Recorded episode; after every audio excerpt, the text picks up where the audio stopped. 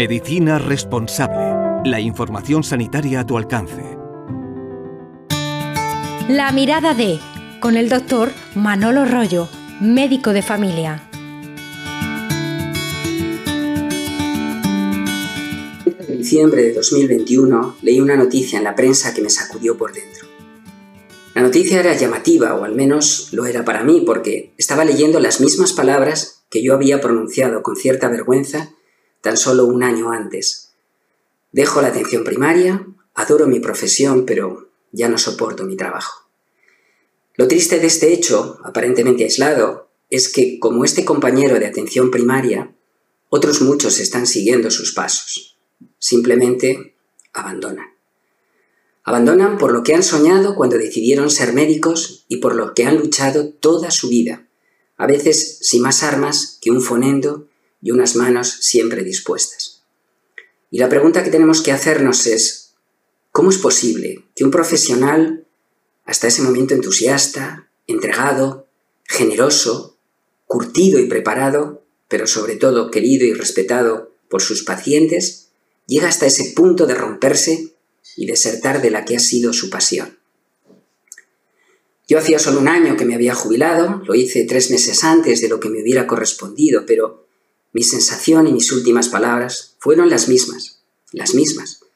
Todos en mi entorno, conociéndome, daban por hecho que después de 40 años, siempre en la trinchera, yo continuaría. Pero es que yo tampoco hubiera podido nunca, nunca imaginar que esos mismos pacientes que siempre habían confiado en mí y a los que les resultaba cercano, ahora empezaban a pensar que de alguna manera les había dado la espalda. Que ahora poder conseguir una visita con su médico pudiese resultar tan, tan difícil. En definitiva, que su médico ya no les atendía. Alguno se atrevió a insinuarme en la calle intentando disculparme, que entendía que tuviera miedo. Y a mi entorno, a mi entorno no sin dificultad, no era capaz de explicar que sería incapaz de aguantarle la mirada a ninguno de esos pacientes que ya habían interiorizado que su médico les había abandonado. Pero ahora ya no estoy y aún así no deja de preocuparme la idea de que esa cercanía y esa accesibilidad de nuestros pacientes, porque éramos la entrada principal al sistema sanitario, haya cambiado para siempre. Que esa puerta, antes siempre abierta, ya no vuelva a estar disponible como antes. Que esa puerta, ahora solo entreabierta, haya llegado para quedarse, como tal vez se quede el miedo y esa vulnerabilidad que todos percibimos. Y que cuando se declare oficialmente derrotada la pandemia, los que toman las decisiones no se acuerden de volver a abrirla, como siempre estuvo, y entonces la deshumanización de nuestro trabajo lleve a otros muchos excepcionales profesionales a colgar sus batas y su pasión con ellas. Todos al principio entendimos que la excepcionalidad del momento nos obligaba a dejar de hacer lo que tendríamos que no haber dejado abandonado nunca.